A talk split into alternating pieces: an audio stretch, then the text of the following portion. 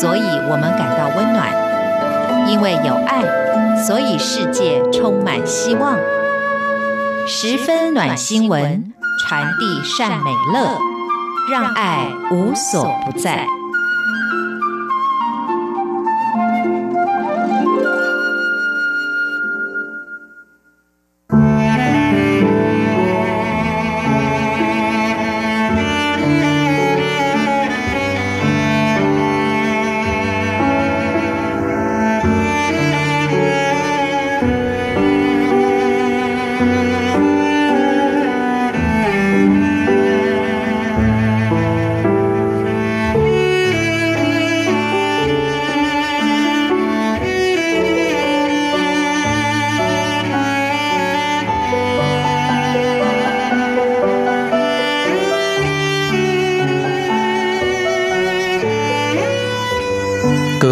欢迎收听今天的十分暖新闻，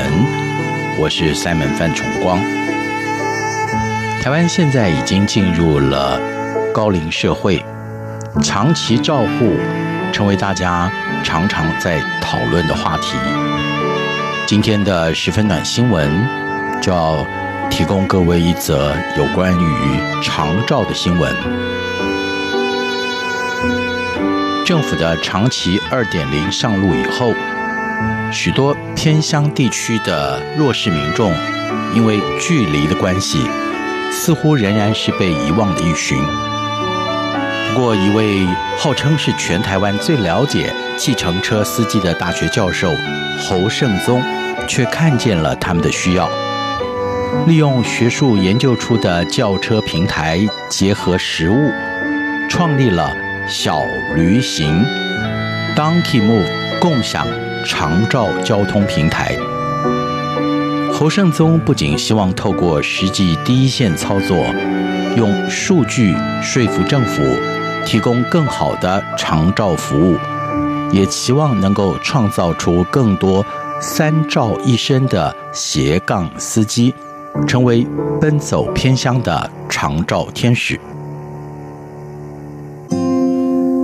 侯胜宗，逢甲大学公共事务与社会创新研究所的教授，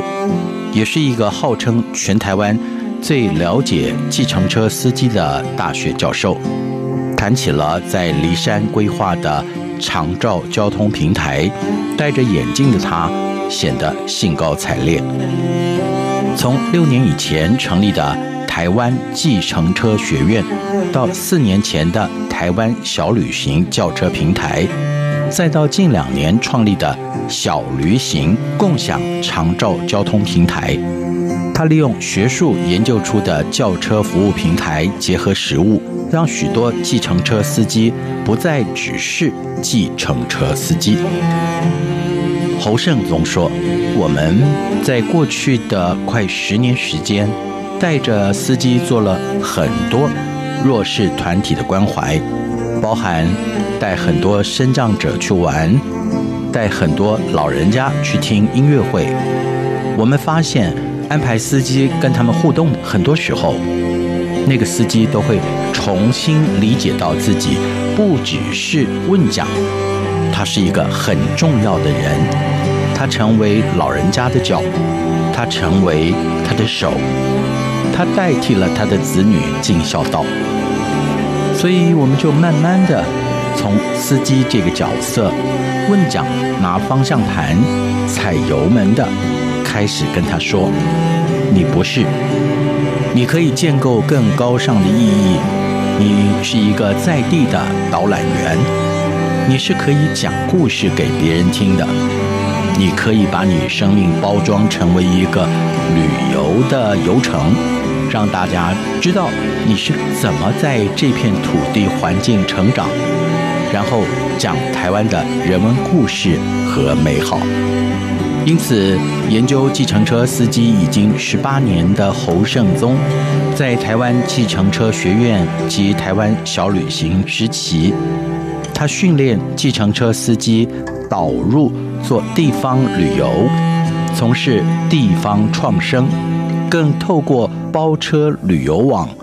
让司机能从事包车导览服务，成为包车小旅行共享长照交通平台的司机，成为偏乡长照的天使。至于如今的小旅行，则是希望解决长照的交通问题。侯胜宗观察到，长照二点零的交通服务在城市还算行得通，但到了偏乡地区则力有未逮。许多偏乡的弱势民众根本无车可叫，原因是没有人会想要做赔本的生意。他以梨山为例。如果要到台中市就医复健，必须耗上至少三个小时的车程。但既有的制度，不论里程长短，一律补助两百三十元，等于跑越远赚得越少，哪有人会接案？全台湾现在有两种计费方式，一种是一趟多少钱，管你是一百公里还是一公里，都是一样的钱。台中就是用这种方式，所以梨山跑下来也是三百元，跑一公里也是三百元。你说谁会跑梨山？当然都是跑进城的。大家跑进城都赚了，很好赚，但偏乡就没人做了。可是别人不做的，他来做。于是侯圣宗找了伙伴共同创立小旅行，伙伴出车，他提供平台及技术。协助骊山有需要的民众，对于一些连自付额都付不出的弱势，就想办法募款。只是如果想要让这样的服务永续，侯胜宗认为募款并非长久之计，唯有改变政府的游戏规则才是正道。其中，对于这样的偏乡，未来如果能以里程计费补助，而非以趟来计价。才能够增加业者服务的诱因，而为了要改变政府的游戏规则，侯胜宗也展现了决心，不惜抵押房子跳到第一线，就是希望能够透过实际操作验证学术，得到具体的数据，供政府做决策的依据。而他们的确在过去的半年里获得了巨大的胜利。让原本并不同意跨区补助的台中市政府，最后愿意让梨山的民众也能够到只有一小时车程的宜兰就医。侯胜宗说：“会计不补贴，那民众就不看了，他就算了。所以我们就买了车放在原乡，跟协会、跟里长、跟教会合作，聘当地的司机来开车。我们买了车。”由逢甲大学做调度中心，就开始这边放一台车，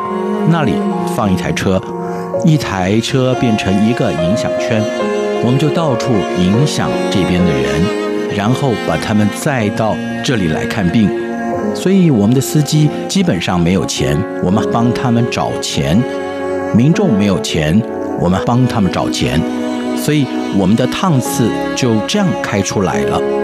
地方政府看到了民众声音，透过立委、透过代表进到了卫生局了，他不得不开放，所以现在已经可以开放了。对于侯胜宗来说，这几年下来，这些计程车司机不仅能够开车，甚至还能拿旅游导游执照，说不定还能考个长照的证照，如此。三照一身，具有多功能的斜杠司机，